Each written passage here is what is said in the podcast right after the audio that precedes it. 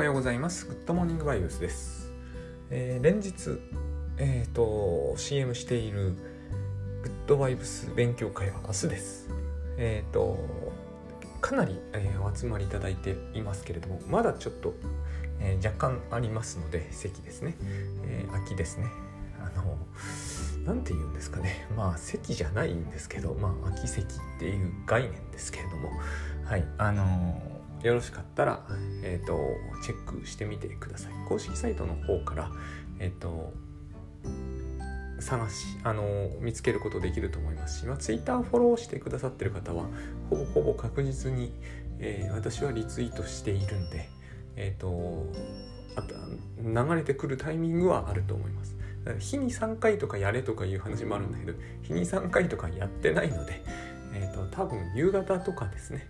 になりなると思います。はい、よろしくお願いします。それでそのうん今回のテーマは時間ですけれども、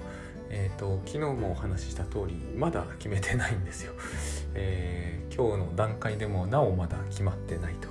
多分明日の朝までは決まってない気がしますもう今後これについて考えることは多分ほぼないと思うんで、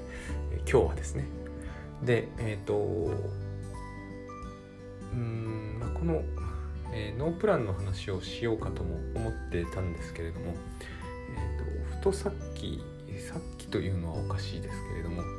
あの思い出したことがありまして最近こううんざりするとか、えー、イラッとするということがないなっていうふうに思いました。で、えー、このいうふうに言うとやっぱり普通に考えると、えー、大変恵まれた環境にいると思われると思うんですね。で、えー、確かに大変恵まれた環境にいると思いますが1年以上前はですね、えー、同じ環境にいたにもかかわらず、えー、イラッとすることやうんざりすることがいっぱいあったような気がするんです。で、えー、もちろん1年経ってるから環境が変わってないはずはないんですけどそんなに劇的な変化はないんですよ。子供生まれたとか離婚したとか家か変えたとか一切ないんですよ。で仕事関係の人も一切変わってないしまあ一切変わってなくはないですね。まあ1人2人増えたり減ったりとかはあります。あの今本書いてますけれどもその本書いてる編集さんは新しく知り合った編集さんですし、まあの今こういう情勢なんで考えてみると,、えーと、その編集さんとは一度も、えー、会ったことはないんで、あのこれは一体どういう知り合いなんだろうとも思うんですけど顔もね、えー、ズームでほんのちょっと見たっていう程度ですからね覚えてもいませんしね、え、名前は覚えてるんですよむしろはっきりと。あのそういう人間関係で考えてみるとこうコロナ禍ならではな感じがしますね。それはいいんですがそういうイラッとすることがないなと思うんですね。えっ、ー、とあのあれですよ。もう少し大きいのはむしろあります。えー、夫婦喧嘩になるとかはまだあるしえっ、ー、とこうもっとこうえー、て言うんですかね、えー、扁桃体モードですね。ぐぐっとくるものはありますがむしろ小さいのはないんですねこの小さいのが一切ないというのは、えー、まあ、もちろん非常に快適ということもありますけれどもちょっと驚きでもあります。あのというのはですねこの状態になってみるとつくづくこの小さいイラッとするとか小さいうんざりするというのはですねえっ、ー、と、え、実にやろうと思えばなんですけどそれなりの何て言うのかな意志力がいるんだけどあの簡単にできちゃうんですね。で簡単にできてみると面白いことに、えー、やっぱりそのありきたりなんですけれども逆なんですね、えー、そういう出来事が起こらなくなるというんではなしに、えーと、小さいうちに目をつむんですよ。で逆というのはですね小さいうちに目をつめばなくなっちゃうんだけど育てちゃってるんですよね。私は1年以上前にやっていたこのうんざりするとかいうのは育ててたんですよ自分でだからうんざりするんですようんざりするところまで、えー、育つ前にサクッとこう目をつむとですねうんざりは一切しなくなるんですけれども、えーと、うんざりするまで育てるとうんざりするんですよ。でこう育てるっていう自覚はないものだからないじゃないですか。えー、そんな自覚はないものだからまさか自分が育ててるなんて思わないんですけれども、えー、今だとですね気が付くんで、えー、まず目をつむのを、え、サボるという気づき方があるんですけどやっぱりですね目をつむのをサボるぐらいなら大して育たないんですよねこのイラッとするとか最近で表現で言うと心がモヤモヤするっていうんですね。あれも一切ないんですよね。そんなレベルのものはないんですよ。もっと強いレベルのものが、えー、何日かに一遍まだあるんだけど、えーと、そんなモヤモヤするなどという小さなレベルのものはあのことごとくこうそのはるか手前の段階で、えーと、削除していくんでないんですね。まさに削除って感じなんですよ。デリートキーで消すという。意志力というのはこれなんです。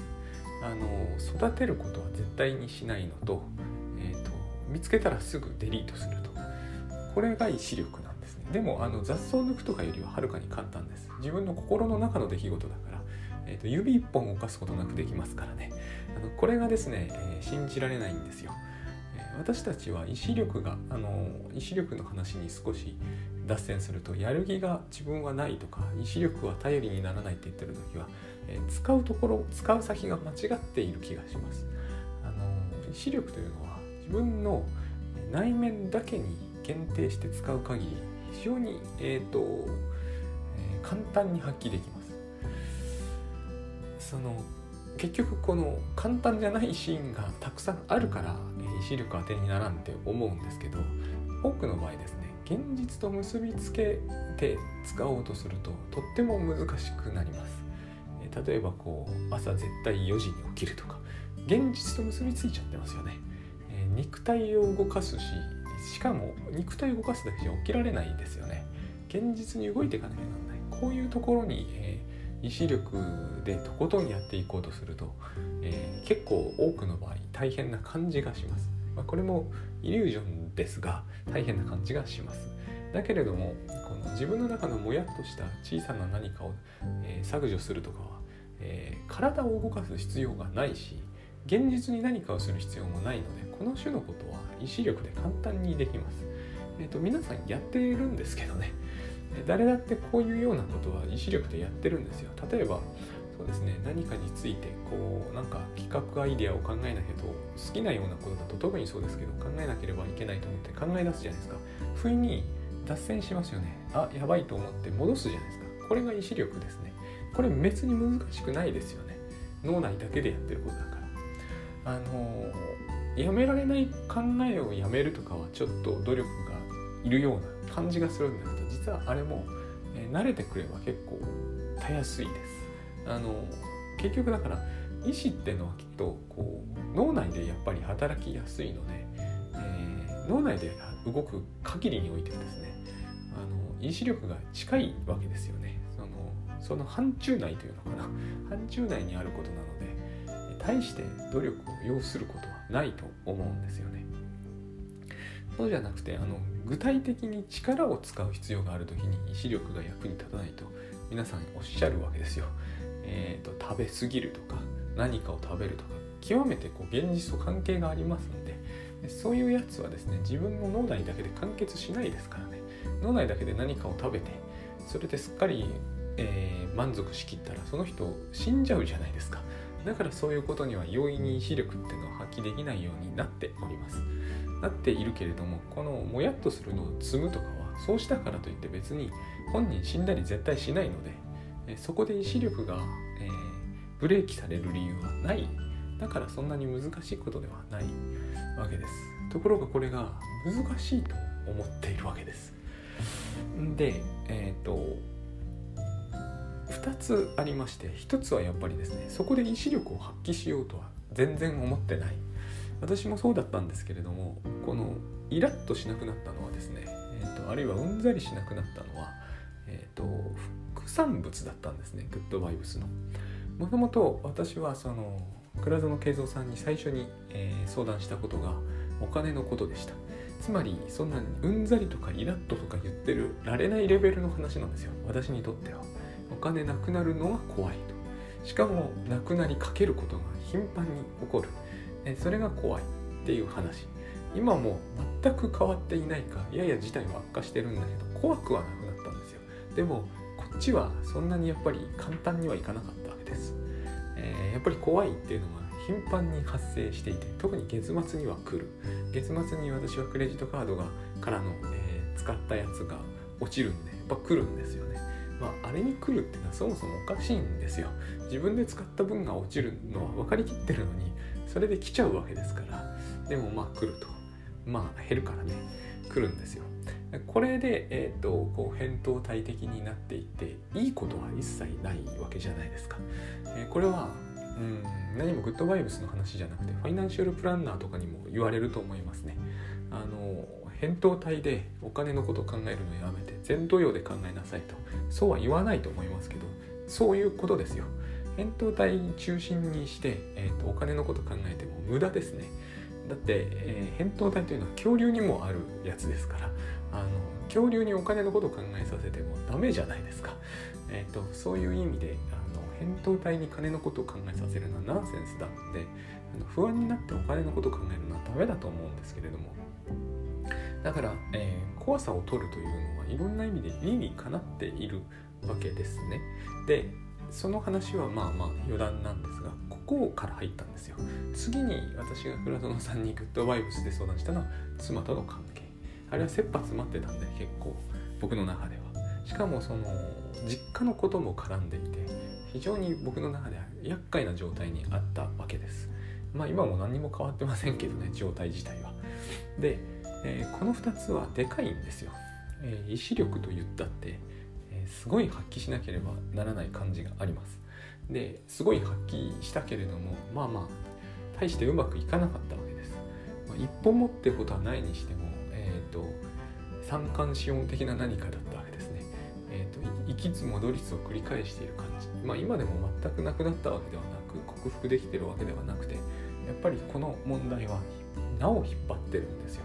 もう2年ぐらいになっていると思います。実際私の人生では2年どころではないですね。この種の問題が多分私の人生では30年くらい引っ張ってます。感じとしては。で、ここにでも相当何て言うんですかね、えー、交互力を発揮しつつあるからこういう番組やってるわけだし、えーと、タスクシュートみたいなことを喋る時でも必ずグッドワイブス的な、えー、発想をそこにどんどん叩き込んでいくんですけれども、えーと、これを繰り返しているうちにその副産物としてですね、えーとうんざりしたりはしなくなったということが起こったわけです。うんざりの方は、えー、だから最初に問題にしていた問題ではないんですよ。で、えー、原則は同じでなんかこうイラッと何かしたとか金がなくなって怖くなったっていう時にイリュージョンだというふうに捉える。そして、えー、自分で自分を攻撃するのは一切やめようと。えーと、意味ないですからね。自分で自分をいくら攻撃しても、えー、事態が改善はしないので、えー、一切やめようとすると。で、えーと、外部に自分の外には何も問題は起きてない。あくまでも問題だと思ってることの99%以上は自分の心の中で起きている。多分僕はこそのやっぱり、えーとそういう風な思考回路を持ってるんで思考のその何て言うのかなイメージしやすさがあるんで一番最初に考えるのは扁桃体を切除しちゃえばお金がなくなろうが奥さんに怒られようが全く気にならなくなるはずだ。それは間違いないんですよ。絶対そうなるはずなんですね。えーと、つまり今扁桃体に血が流れてるだけなんだということです。これがイリュージョンを作るんです。これは扁桃体だけじゃ作れないんで多分この扁桃体を中心とした情動反応って言うんですけど情動反応が起きるとと前頭葉がその支配下に入っちゃうんです。本当は逆でなきゃいけない。前頭葉の方がずっとでかいんだし、えーと、いろんなふうことを検討できるんだから前頭葉が中心で、えーと、回っていかなきゃなんないんだけどこの関係が逆転する、まあ、逆転することによってですね、えーと、熊に追いかけられたりイノシシに襲われた時にはいいんですけれども事態はですねそういうことじゃないんだから、えー、とやっぱり前頭葉を中心に引き戻さなければいけないわけですね。その時はもう扁桃体黙るしかないんですよ。この関係も面白くてえーと、会話も会話つまり記憶そう記憶をまあ言ってみれば作り出す部分ですね。そこも関係があるんだけれども連携する形というのかな、えー、プロセスが転換されていってですね、えー、前頭葉中心にものあの脳内が処理されていくと。扁桃体黙ることになるんですよね。最終的には。ということはえそのモードでいくら考え続けてもダメだということなんですよ。扁桃体中心に、え、活性化している状態でものを考えるということは、えーと、お化け屋敷の中であのホラー映画を見ているみたいな状態にしかならないわけです。だから、えー、ろくでもない発想しか思い浮かばない。これがでもですね、えーと、これの多分入り口に差し掛かってるあたりがうんざりというやつなんだと思うんですよね。まあこれ辺は人によってこう表現の仕方が様々なんで、えーと、心がモヤモヤするといった時はもっとこうイリュージョンが濃くなって濃いってのはないんですけども濃くなって、えーと、ホラー感が強いのかもしれないんですけけれどもね、えーと、いずれにしてもやれやれだとかいつもこんな調子だとかいうやつですね。ああいうやつ。でえっ、ー、と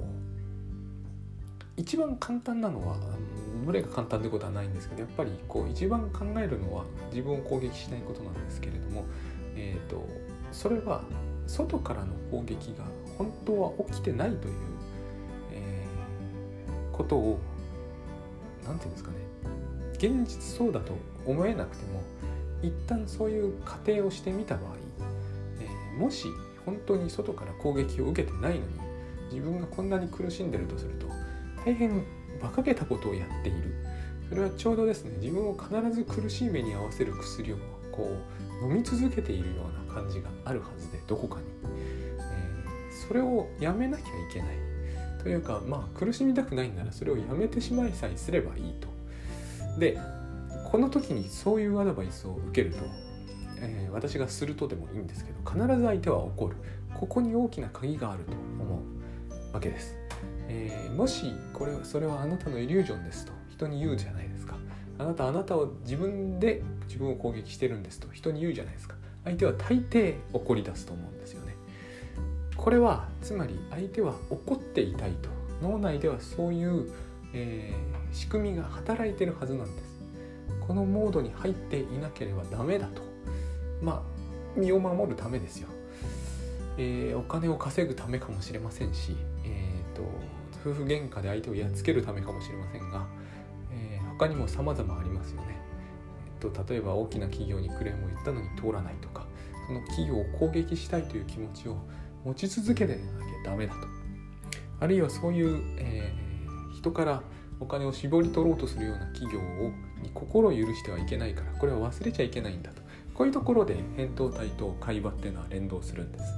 えーと、扁桃体が強く働くと必ず会話が負のフィードバックを出します。扁桃体を落ち着かせると同時に、えーと、会話が強くその時に機能してその出来事を覚えておく。だからある意味ではですねいつまでも扁桃体が頑張る理由は一切ないんですよねでもこの辺はよくできていて何て言うのかな脳にはセンターがないというか司令塔みたいなものはないんでどっちかが強くなるとどっちかが弱くなるとかそういう関係をえーと、いろんな構造の中でですね、えーと、当事者にとってよくできていくようになってるわけですね。扁桃体が活性化すれば、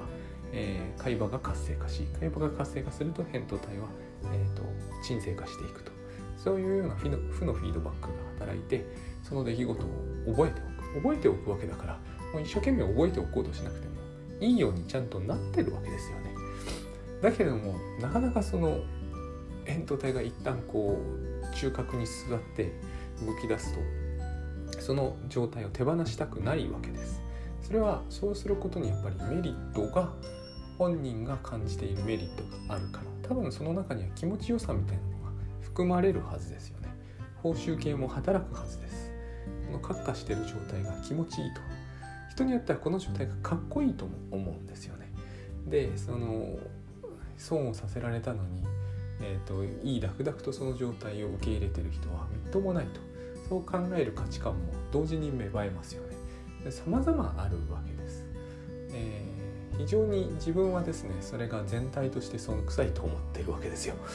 えっ、ー、と何度か言いますけれどもこの番組でも、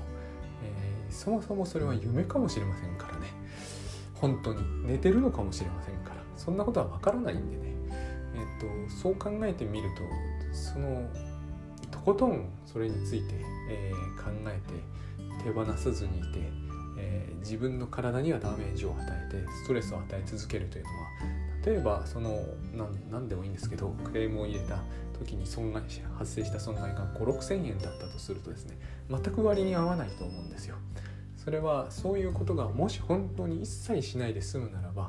例えば月々の保険料とかいらなくなるはずなんでそのぐらい体に与えるダメージってでかいし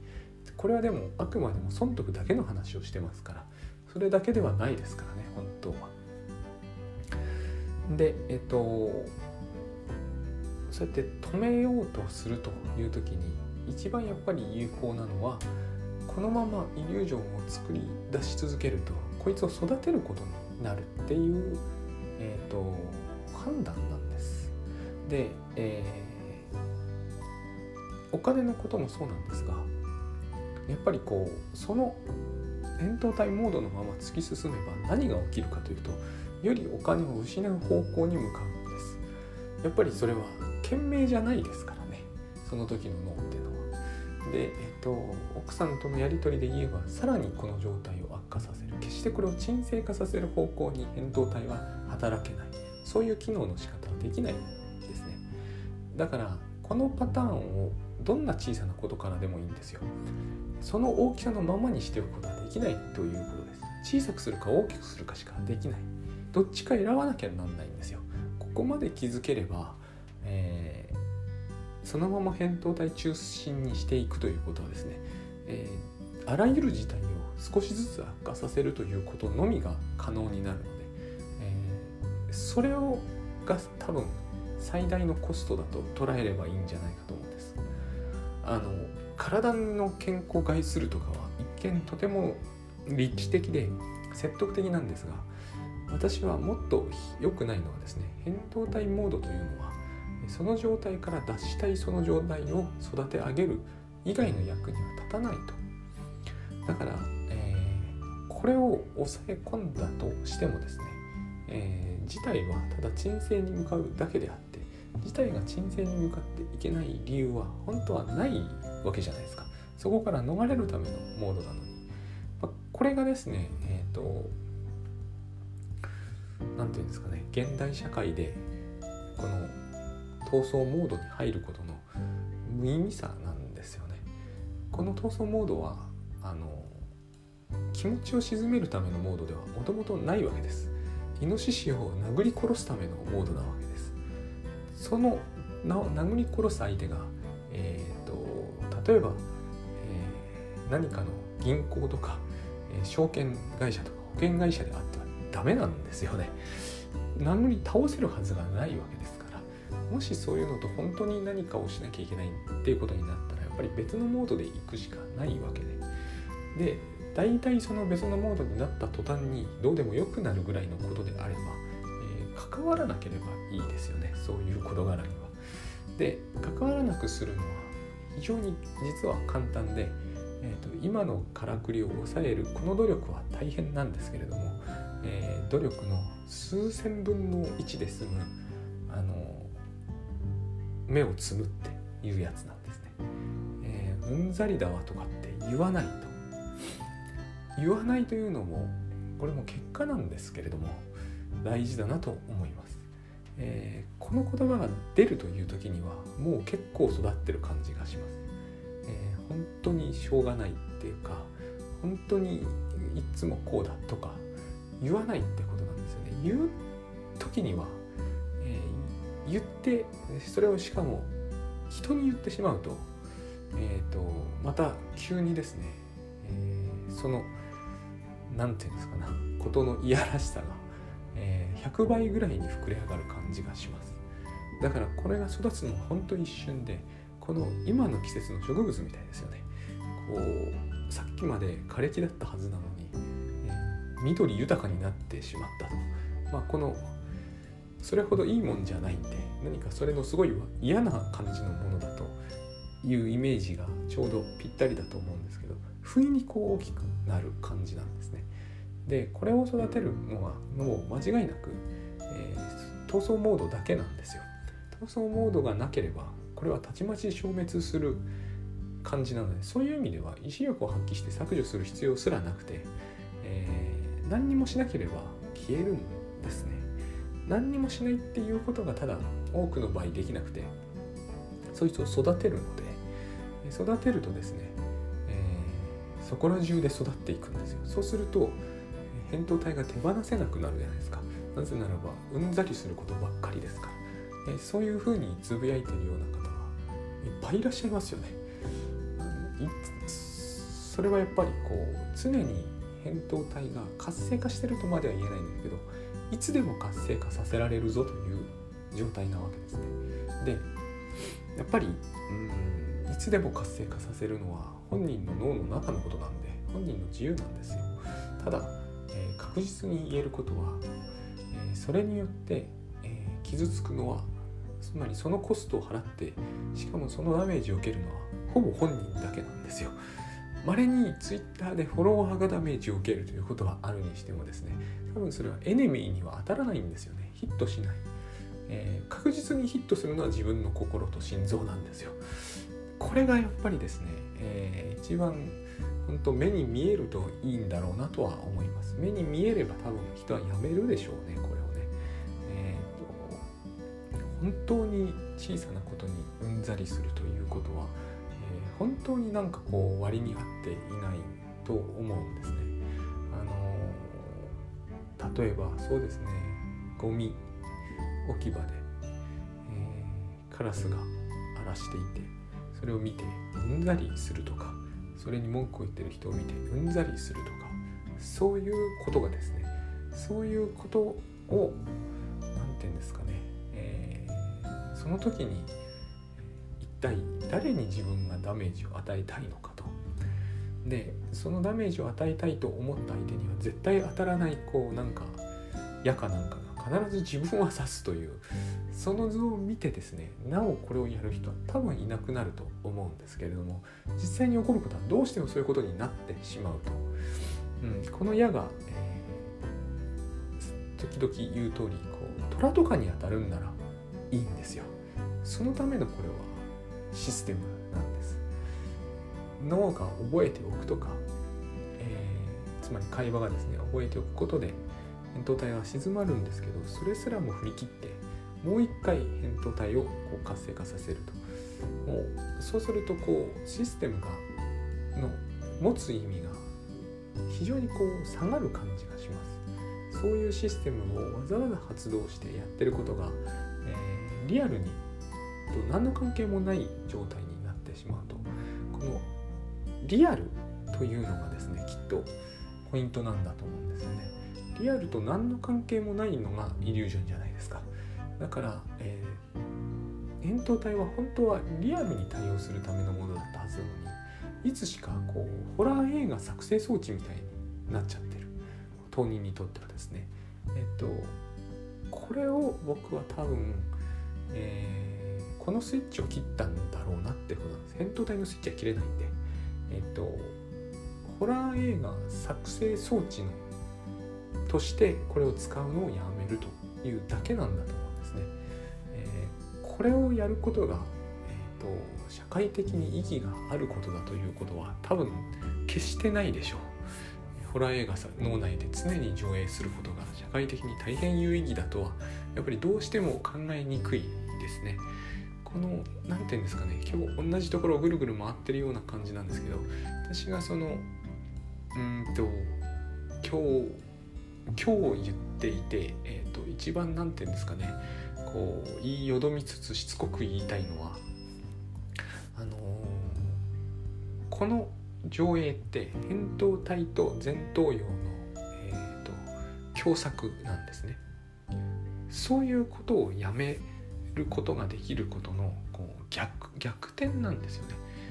扁桃体を黙らせても前頭葉は働くとそういう動かし方に切り替えるっていう感じこれができると多分だいぶ何でもできるんじゃないかっていう感じが